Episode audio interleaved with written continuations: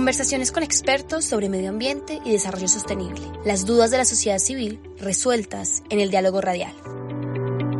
Bueno, hoy nos encontramos con Carlos Alberto Espina Parra, ingeniero geólogo de la Universidad Nacional C de Medellín, especialista en sistemas de información geográfico, magíster en educación docencia de la Universidad de Manizales y doctor en ciencias de la educación de la RU de Colombia, Universidad de Caldas.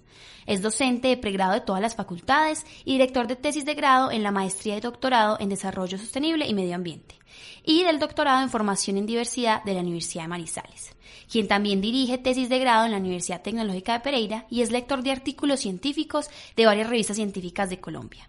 Tiene estudios en Chile y en la Universidad de Granada, España, quien ha sido contratista asesor del Ministerio de Minas de Colombia en minería y subsistencia, con quien por supuesto estaremos conversando de extractivismo minero como un modelo de desarrollo sostenible en la sociedad. Bienvenido, profe, a este podcast.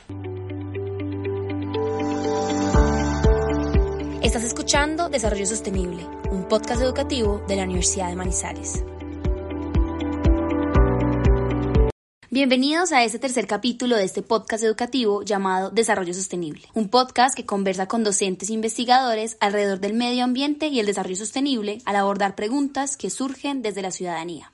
Yo soy Sofía Gómez y estaré acompañándolos en este encuentro radial. Muy buenos días, muchas gracias por la invitación. Me siento muy complacido. Bueno, profe, y para comenzar, por supuesto, y empezar a adentrarnos en este tema, lo primero que queremos preguntarle es, ¿qué es, en sus palabras, o cómo nos explicaría el extractivismo? El extractivismo es un medio de desarrollo económico que está basado fundamentalmente en la explotación de recursos minerales no renovables, aunque hoy en día se habla, por ejemplo, de que el agua podría ser no renovable, aunque el aire podría ser no renovable, pero básicamente en la industria minera es extraer los minerales que se encuentran bajo tierra. Y entonces, en ese orden de ideas, ¿qué es extractivismo minero? ¿O significaría lo mismo? El extractivismo minero es dejar a disposición de la sociedad, de la comunidad y de los medios de producción los minerales. Y entonces, ¿qué sería desarrollo sostenible? El desarrollo sostenible tiene que ver con lo que nos rodea, con los seres vivientes, la parte física, y tiene que ver con lo económico, lo social, lo político y el medio ambiente. Los cuatro es muy importante. El medio ambiente no lo podemos trabajar simplemente con lo biótico, es lo biótico, lo abiótico,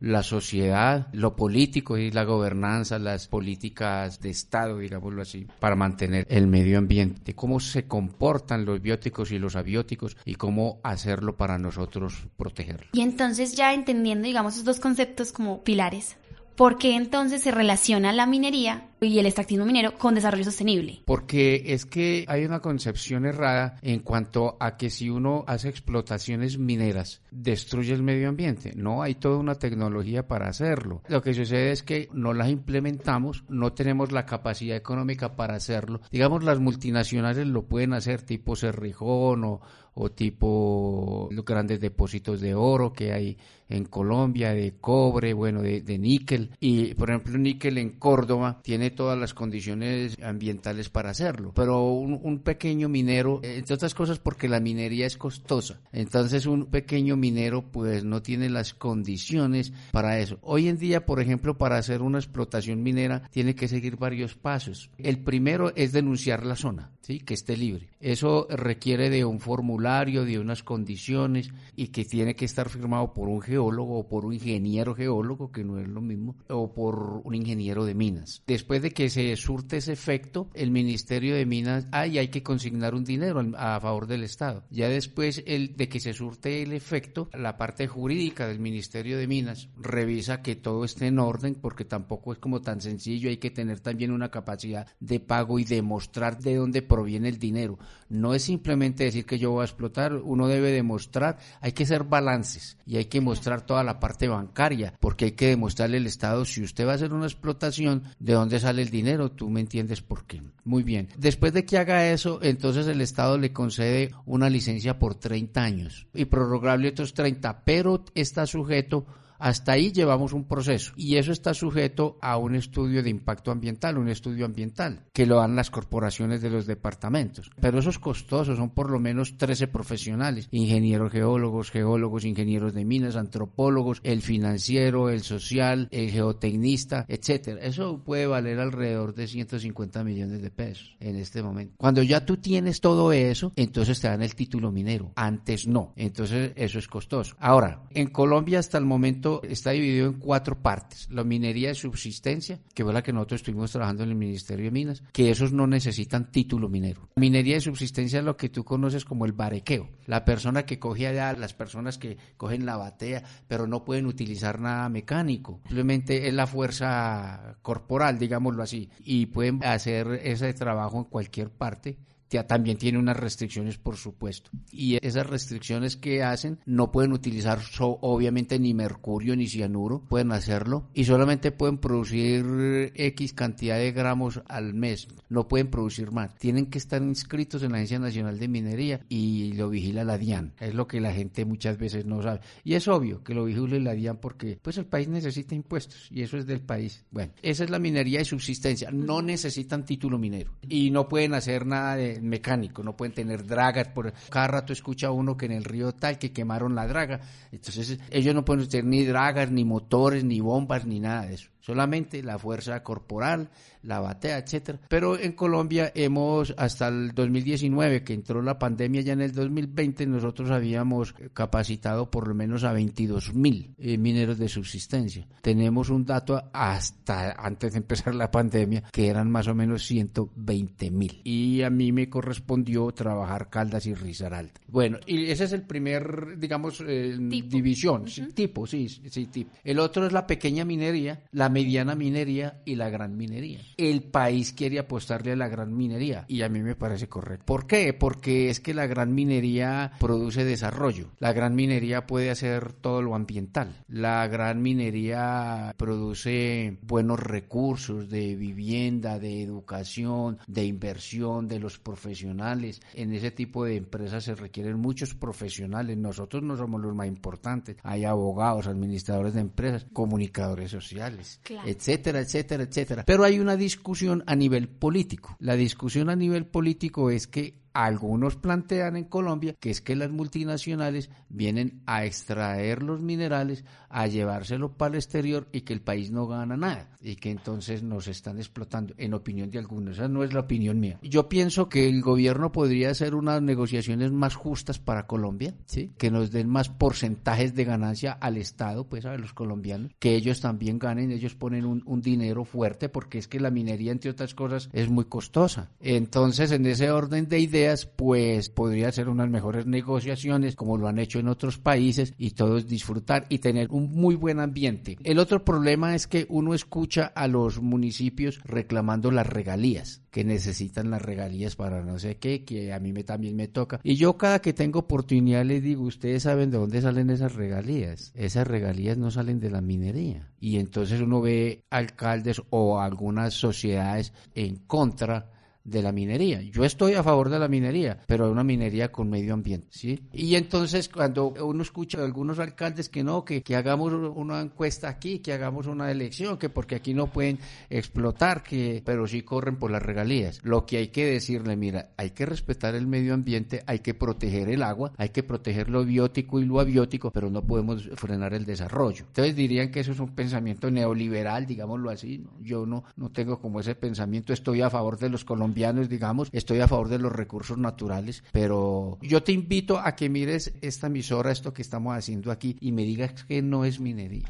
Todo esto es minería. El vidrio viene de la sílice, la arena, etcétera. Estos micrófonos que tienen que tener los metales, los computadores, que son, son, tienen parte algunos de, de oro, tienen algunas cosas de oro, otras cosas de otros minerales. Las naves espaciales que van son con níquel, pero hoy están utilizando coltan, por ejemplo, y eso también lo tenemos en Colombia. Entonces uno se pregunta, bueno, entonces no explotemos los recursos naturales. Y entonces el desarrollo del país donde explotémoslos racionalmente con protección del medio ambiente. Y yo quiero hacer un énfasis ahí. Cuando yo digo con protección del medio ambiente, como me lo preguntaste al inicio de la conversación, es no solamente lo biótico y lo abiótico, lo físico, los ríos, la erosión, etcétera. También son las comunidades, también es la sociedad, también es, son las políticas de Estado y también es el derecho a conservar lo que hay. Porque por ley colombiana el sustrato del suelo es del Estado, no es de nosotros. Tú tienes una finca y tú tienes, digámoslo así, en términos como más eh, parroquiales, la parte que hay encima, el pasto, digámoslo así, o, los vegetales para ser un poco más elegante, la parte vegetal y todo eso es, eso es tuyo, pero de ahí para abajo no, eso es del Estado.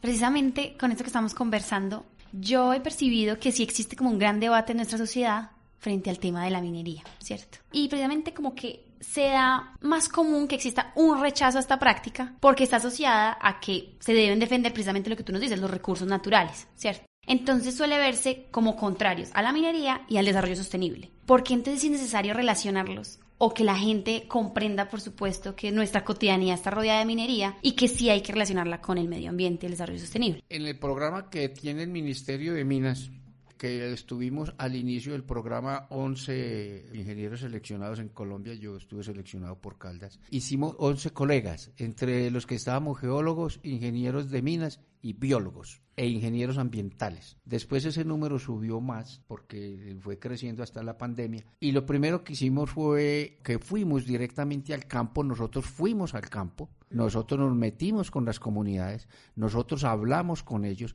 y les dimos una capacitación de más de 60 horas por grupos en el campo. Nosotros eh, instalamos lo mismo que hacemos aquí en la universidad con videodín y todo, pero en el campo. No era aquí en la universidad, no era aquí tan cómodo, era allá, a veces hasta debajo de los árboles, al pie del río. Y logramos capacitar el número que te digo en Colombia, 20, 22 mil, enseñándole a la gente que podían hacer minería de subsistencia, pero que tenían que respetar el medio ambiente, que no podían coger y hacer una perforación o un hueco, digámoslo así, junto a la orilla del río, dejarlo así, porque eso producía erosión lateral y obviamente se llevaba las partes de la ribera del río de la quebrada donde estaban trabajando. También les enseñamos que no podían tirar basuras allá porque ellos llevaban su almuerzo y iban tirando pues las cosas por ahí que eso tampoco lo podían hacer. Y les enseñábamos o les enseñamos qué es la minería, para qué sirve. Les hablamos de muchas cosas en un programa que nosotros tuvimos y eran mineros o son mineros, pues tenemos la categorización de los mineros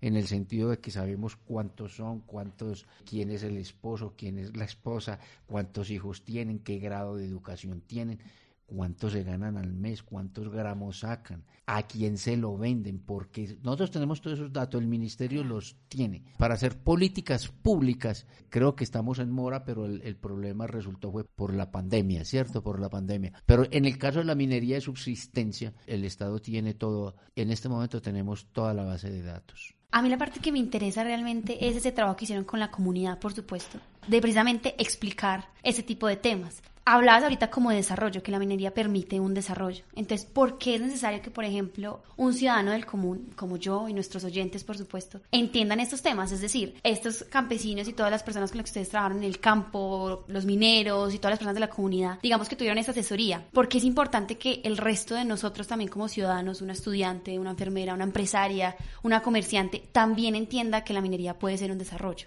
Es necesario que nosotros hagamos más pedagogía bueno, una de las condiciones del Ministerio de Minas cuando comenzamos el trabajo que le exigieron a los que ganamos los concursos era que fuéramos pedagogos. Bueno, yo soy pedagogo. Entonces, la idea era llegar a un grupo de personas que no tenían la formación profesional que nosotros tenemos, pero había que llegar a explicarles. Cuando nosotros les explicábamos a ellos, les dimos un certificado por intermedio del SENA. Es muy bonita la capacitación porque la gente es increíble. Mire, la gente del campo es una gente maravillosa. Esa es una gente extraordinaria. Lo que pasa es que los tratan mal algunas veces, o porque no la mayoría de las veces. Si yo toda la vida he vivido de la minería y detectamos que la mayoría venían del sector agrícola, otros toda la vida por herencia, digámoslo. Entonces me sacan la minería y yo qué me pongo a hacer. ¿Yo de qué vivo?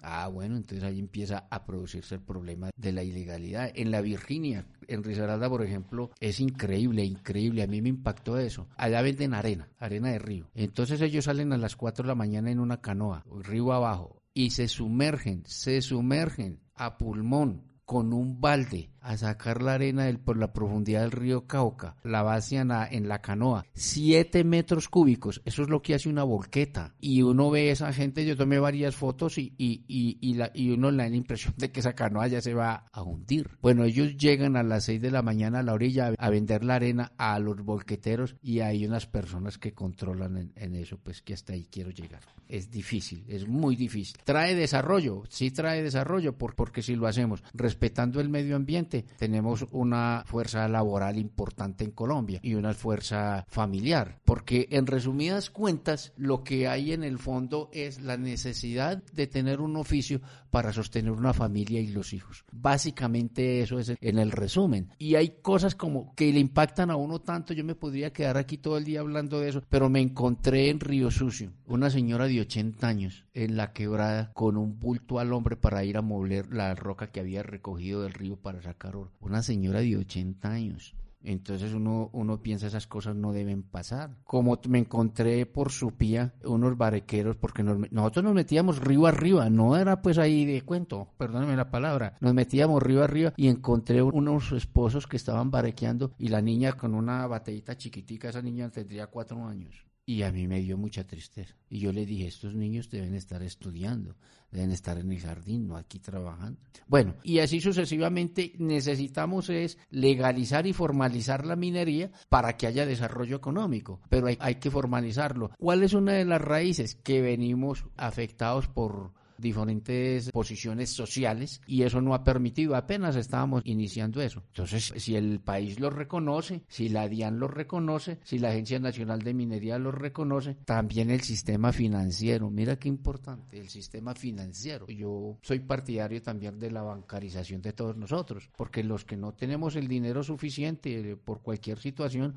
pues acudimos a los medios financieros y no al gota a gota, como pueden acudir muchos de ellos. Ahora, en, en la pequeña, la mediana, y la gran minería, la gran minería tipo Cerrejón, tipo Cerromatoso, por ejemplo, que es de níquel, Cerromatoso es de carbón, son empresas muy grandes que donde tú trabajas, así como la Universidad de Manizales, nosotros trabajamos y tenemos todo. Nosotros aquí en la Universidad de Manizales tenemos nuestro salario, tenemos nuestras primas, tenemos nuestras ayudas para estudiar, para los hijos, bueno, una cantidad de cosas que tenemos en la universidad. También esas grandes empresas lo dan, inclusive vivienda vivienda, préstamos para automóviles, para muchas cosas. El debate es político, como yo lo decía al fondo. Por eso eso trae desarrollo, pero todavía nos falta y creo que nos falta mucho. Claro, yo precisamente estaba pensando en cuál era ese debate actual en Colombia y entonces a mí me surgió una pregunta, ¿qué oportunidades tiene Colombia, un país como Colombia, en temas de extractivismo minero? O sea, ¿cuál es nuestro panorama colombiano frente a este tema con esos ejemplos concretos que nos has venido dando? El panorama de Colombia es altísimo. Si tú revisas las cifras del que más produce en Colombia es la minería. Y lo ha sido a través de la historia. Lo que pasa es que no nos enseñan eso, entendiendo que el petróleo hace parte de la minería. Entonces es nuestro primer renglón económico. Y lo eran el extractivismo, las canteras.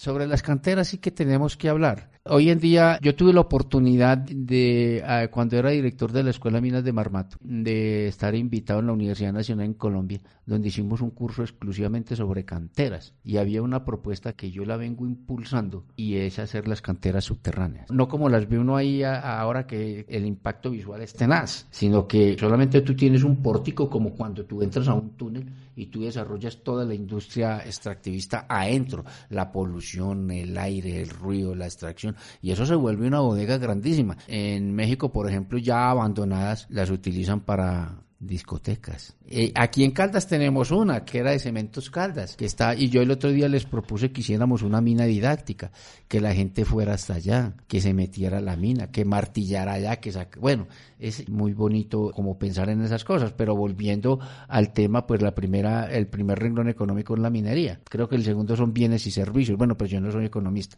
pero más o menos el cuento es así. Entonces la gente habla de la minería y yo creo que por falta de conocimiento, porque no hacemos programas como este, por ejemplo, que le permitamos a la gente decir la minería es buena, pero la minería tiene unas condiciones. Nosotros somos profesores aquí en la Universidad de Manizales y por muy expertos que seamos, tenemos unas normas y tenemos que cumplirlas.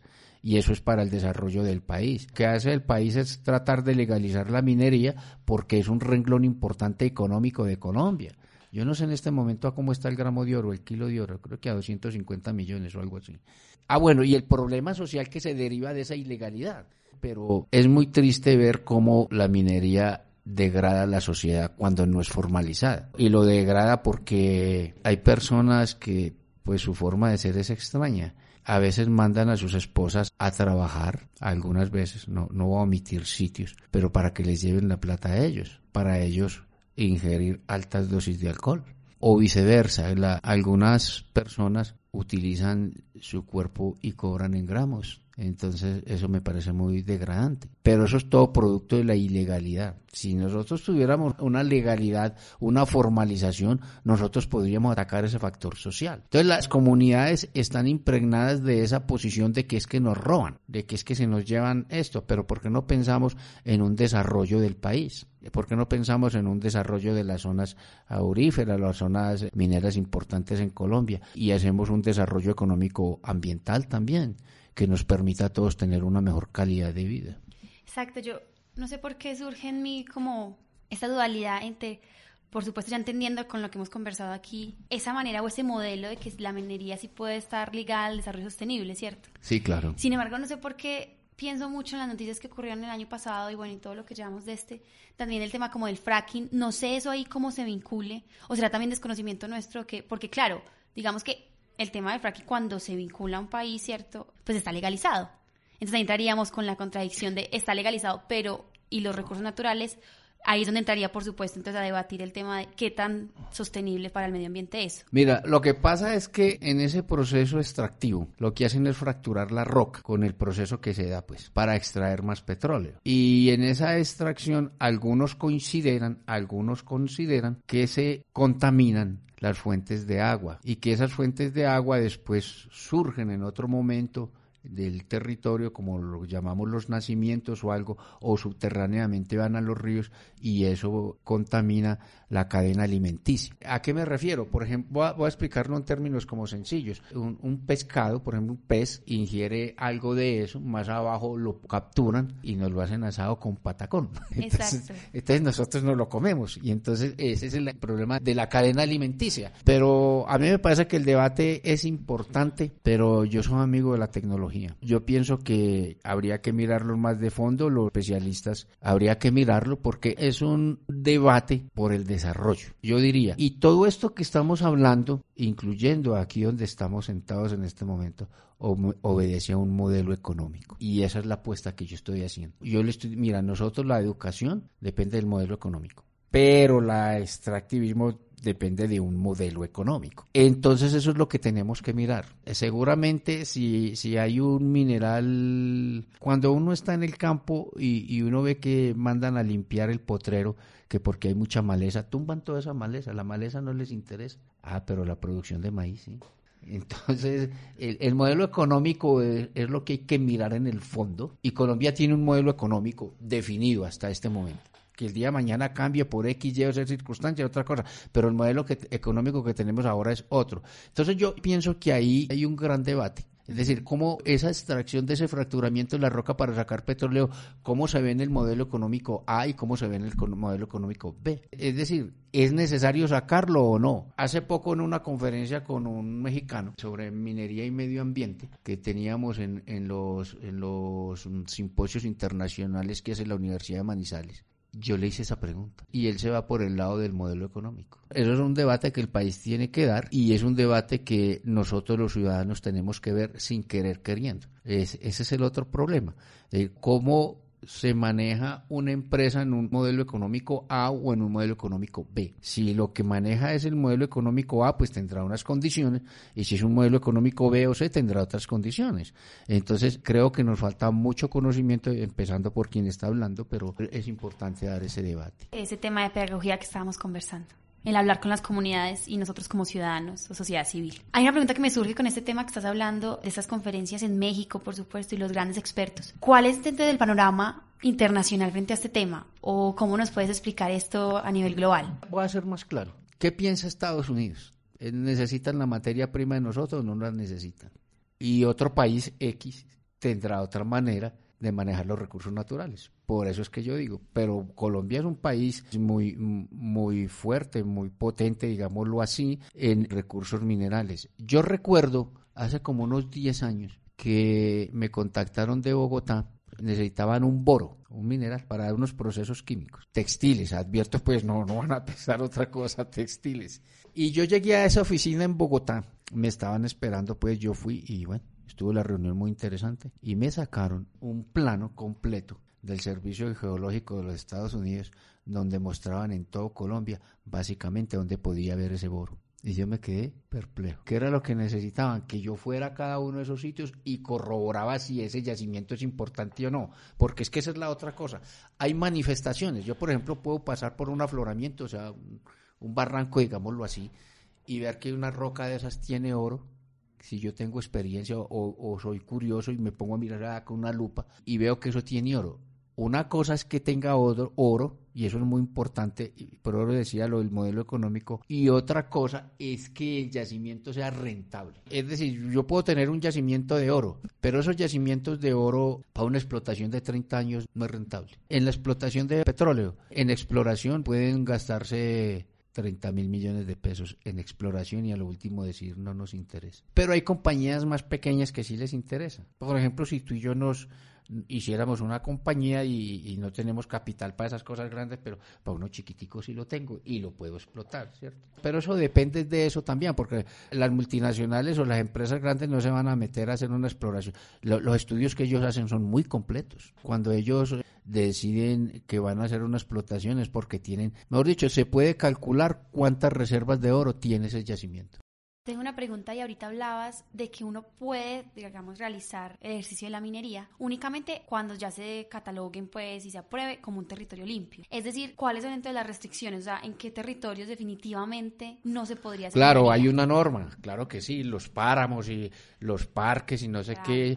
Por ejemplo, aquí en Manizales que hay que respetar todos los parques nacionales, ¿cierto? Los nevados y, y allá hay buena azufre. Entonces, pero eso no, eh, y yo estoy de acuerdo con que limiten eso, porque tampoco pues se debía ser explotaciones donde se puedan hacer, que sean económicamente rentables, que le sirvan al país, que le traiga progreso a la sociedad y que respeten las normas del medio ambiente. En otras no las debemos hacer. Que debajo aquí hay un, yacimiento muy importante, muy grande, sí, pero no nos interesa pues violentar la sociedad, que es la cosa violentar la sociedad. Ahí es donde se implementa como un modelo de desarrollo sostenible. Sí, claro que sí. De acuerdo con tu experiencia, ¿cómo has abordado este tema de pronto en tus investigaciones? Si de pronto nos puedes contar un ejemplo concreto, de pronto en algún lugar que hayas desarrollado, no sé, algún trabajo de investigación, para nosotros poder ir contigo a esa investigación que hayas hecho. Bueno, yo lo primero que haría era aprovechar lo que hicimos en el ministerio, porque el ministerio le interesa hacer pedagogía. Y yo lo llevaría ¿Cuáles municipios visité ese dato si te lo doy?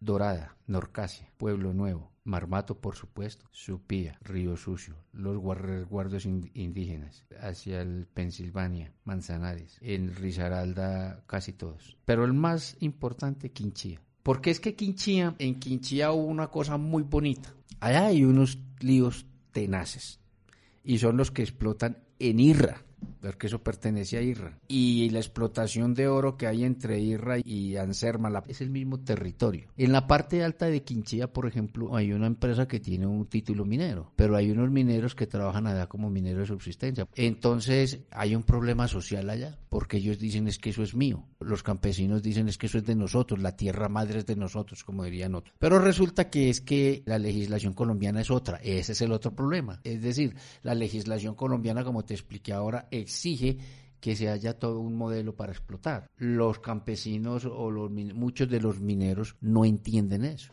No, pero que esto es mío, pero mire que es que este señor tiene un título. Ah, me están robando. Pues no sé si están robando o no, pero lo único que yo digo es que desde el punto de vista jurídico, esa empresa tiene relación, porque es la ley colombiana. Pero eso pues habría que debatir, que preguntarle a, los abogados, porque uno nosotros nosotros los ingenieros tenemos un problema que es que nos creemos abogados también. Leemos un artículo de la Constitución y nos creemos constitucionalistas. Bueno, es un problema que tenemos nosotros. Entonces, en Quinchilla ellos tenían pues eso. Y entonces la empresa decidió reunirlos a todos y ofrecerles unas hectáreas de tierra para que cultivaran, ofrecerles como una especie de pensión, que no, se llama pensión porque la pensión es otra cosa, pero más o menos durante 20 o 30 años tanta plata mensual. También les ofreció capacitar a los muchachos o a los jóvenes que quisieran trabajar allá con un muy buen salario e involucrarlos en la empresa. Hasta antes de la pandemia íbamos en eso. A mí me parecía maravilloso eso. Yo conté eso en el ministerio, que es diferente, ¿cierto? Porque es diferente, porque los recursos se pueden extraer pero hacerlo ambientalmente bien hecho. Y con la comunidad. Y con la comunidad. Es que hay que involucrar la comunidad y también hay que llevar esto que estamos haciendo en este programa allá pero es que no es fácil. Yo tuve que entrar a un sitio, tuve que entrar de incógnito, porque nosotros llevábamos pues toda la indumentaria del ministerio y, obviamente con las credenciales, pero era un peligro. Yo tuve que entrar allá. Pero la gente es muy querida. Lo último, la gente se dio cuenta quién era yo y entonces se sientan con uno a charlar, a tomarse una cerveza y a contarle en realidad qué es lo que está pasando. Exacto, esa escucha tan necesaria. Esa conversación. Y entonces uno detecta cosas como estas. La administración no les pone cuidado, esa es la verdad. Estoy hablando de las algunas alcaldías. Tienen al frente de la oficina de desarrollo minero personas que no tienen información exacta sobre la minería, ni formados en eso. Entonces ellos hacen una labor pues bonita pero administrativa, pero no conocen bien el tema. Y son muy exégetas son muy muy pegados a la norma. Entonces no tienen digamos no tienen la paciencia para explicarle y tratando de que todos debamos entender qué es. Tanto la autoridad eh, civil, digamos, las alcaldías, toda su organización, como también la policía que tiene la obligación por, por ley de proteger al ciudadano y proteger el medio ambiente, pero también los mineros que tienen la necesidad de trabajar y respetar el medio ambiente, también nosotros que tenemos la obligación de ir a explicarles, a llevarles, a tener un poco de paciencia con ellos. Con ellos hay que tener mucha paciencia, porque imagínate, Sofía, nosotros tenemos aquí estudiantes que yo, por ejemplo, cuando hay clases de matemáticas aquí de dos horas, francamente, a la hora y media ya todo el mundo está con los ojos, pues, profe, dejemos eso ahí que ya hay mucha información y son estudiantes jóvenes que están todo el día aquí, que vienen pues muy jovencitos todos, así como tú, jóvenes todos y se sientan ahí a escucharlo a uno. Ahora imagínate tú cuando uno está con una persona que hace 20 años no va a la escuela, si fue que fue, sentarse todo el día, entonces se mueven para un lado, se mueven para el otro. Entonces nosotros tenemos nuestras propias estrategias, los invitamos a, a, un buen café, a un buen refrigerio, charlamos con ellos, llevamos el videodín, pero somos como prudentes en el videodín, les mostramos películas, por ejemplo, que están en internet, en YouTube, tú puedes encontrar cualquier cosa de extracción de oro, extracción de petróleo, del tracking, etcétera, y ellos se emocionan cuando ven eso. Actualmente estás investigando algo en alguna comunidad, tienes algún proyecto reciente que puedas comentarnos algo. En este momento, antes de la pandemia lo teníamos casi listo, pero es un proyecto que íbamos a presentar al Ministerio de Minas y es un proyecto sobre Anserma. Hay por lo menos 5.000 familias que viven de la extracción de oro en una cuestión que se llama los cúbicos. Los cúbicos son como un metro de largo o, dos metros de largo por uno de ancho y hacen huecos, digamos, verticales hasta 20 metros y se pasan por debajo del río Cauca. Eso, desde el punto de vista de la física, eso puede derrumbarse y llenarse a cualquier momento. Y por eso ha habido los muertos, los muertos que hubo en Negra, es por eso. Entonces nosotros tenemos un proyecto que es hacer una reforestación, una rehabilitación del terreno de las riberas del río Cauca desde Anserma hasta Irra más o menos, unos 30 metros al lado y lado. El proyecto ha tenido muy, muy buen impacto y constituir con ellos una cooperativa multi que tenga que ver con la educación, con la vivienda, con un desarrollo agrícola que le podamos decir al, al, minero, mire, usted no trabaje más en esa minería de subsistencia, en esos cúbicos, porque son ilegales, les vamos a dar una hacienda, digamos, de X hectáreas para todos, primero con una, una gerencia que nosotros la pondríamos por dos años mientras los capacitamos a ellos. Y es un proyecto que tenemos que cuesta alrededor de unos, inicialmente, de unos dos mil millones de... Y vamos muy adelante. Y el otro proyecto, precisamente ayer en la, en la alcaldía tuve una reunión, Sofía, es la primera vez que cuento. El rector tampoco lo sabía. Ahora que salí, que salía, le dije estuve, pero le cuento. Pero yo te voy a contar. Cuéntame, claro La idea es que Manizales tiene una serie de estratos, ¿sí? de formaciones. Y nosotros sabemos qué formaciones son, pero no conocemos la profundidad. Esto está parado sobre algo, después sobre otra cosa, después sobre otra, y hay una roca abajo, que es la roca in situ, que es la roca mamá, digámosla así. Ah, está todo Manizales. Lo que queremos es mirar a qué profundidad está.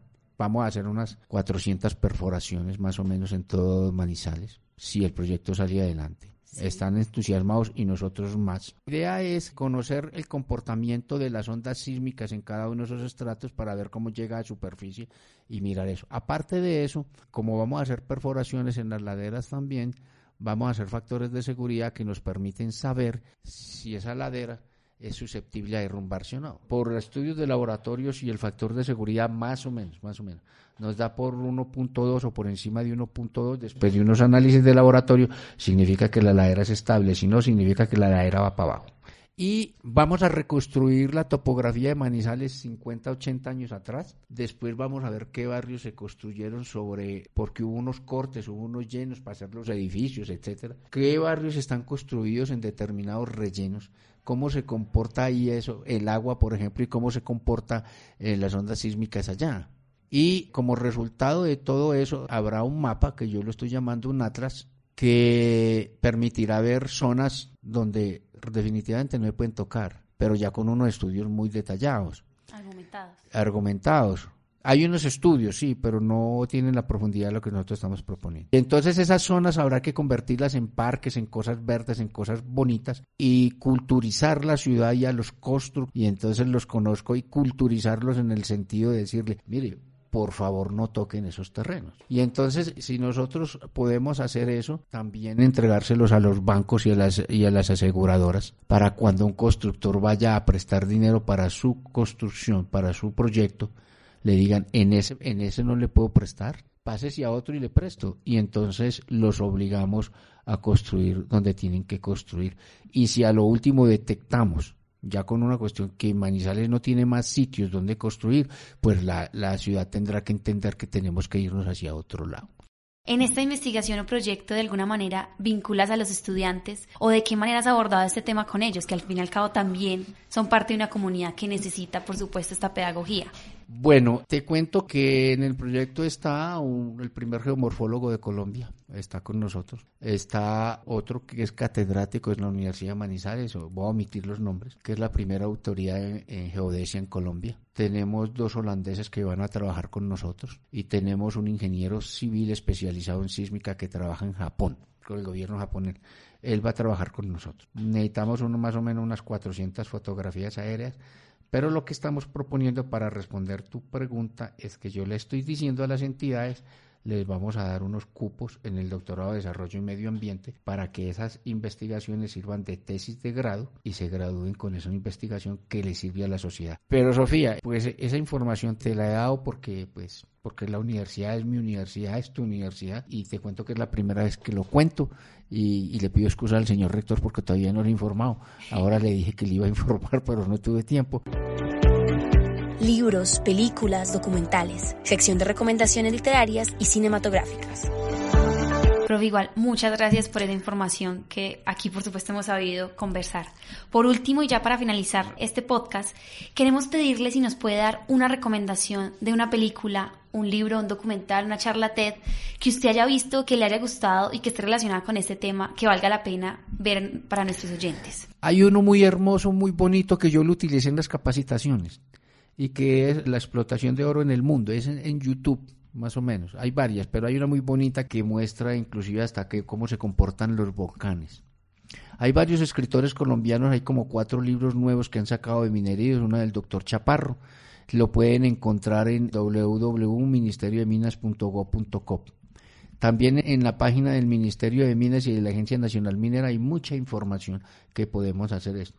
Pero yo sé que a nosotros nos da pereza abrir eso.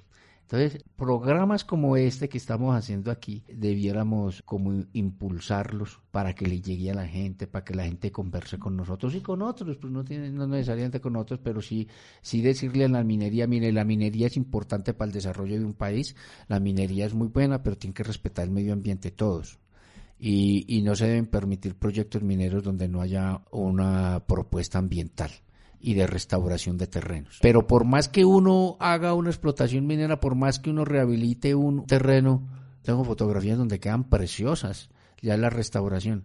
Nunca volverá a ser igual al original. Pero, pero hay unas cosas muy lindas en el extranjero. Uno se, uno se aterra sobre eso. Hay un proyecto muy importante en Manizales sobre una escombrera que la venimos trabajando hace tiempo y la idea es terminado el lleno donde se botan todos los desechos de construcción y todo eso aquí en Manizales, que además es una empresa hacer eso. Queda en la parte superior, eso tiene como más o menos una capacidad de unos dos o cuatro millones de metros cúbicos que se pueden acumular allá con toda la técnica, con todo lo que estamos hablando ambientalmente y construir un gran parque cuando termine la construcción. Bueno, profe, muchas gracias por esas recomendaciones, por la conversación que hemos tenido hoy, por asistir a este podcast, en donde por supuesto también hacemos pedagogía. Muchas gracias a ti, muchas gracias a la universidad y muy emocionado de poder hablar estos textos así como conversados, así como, como, como cuando uno está en clase. Como despedida, queremos recordarles que estaremos conversando sobre desarrollo sostenible y medio ambiente cada 15 días en esta, la primera temporada de este podcast educativo. Este programa fue realizado con el apoyo de la Universidad de Manizales, acreditada de alta calidad, y los laboratorios de radio de la Universidad de Manizales. Recuerden que pueden encontrar todos nuestros capítulos en nuestra cuenta de Spotify, Podcast Humanizales, y en nuestro canal de YouTube, Humanizales. Además de nuestra página oficial, podcast.humanizales.edu.co y la página de la emisora umfm.com.com. También pueden escribirnos todas sus dudas y preguntas al correo podcast.humanizales.edu.co. Hasta la próxima. Esto fue Desarrollo Sostenible, un podcast que conversa con los docentes e investigadores de la Universidad de Manizales sobre medio ambiente y desarrollo sostenible. Ahora es el momento de potenciar tus sueños, no de detenerlos. Por eso estudia en la Universidad de Manizales acreditada en alta calidad. Ingresa a www.humanizales.edu.co y conoce la oferta de especializaciones, maestrías y doctorados que tenemos para ti. Realiza tu inscripción en línea, vigilada por el Ministerio de Educación Nacional.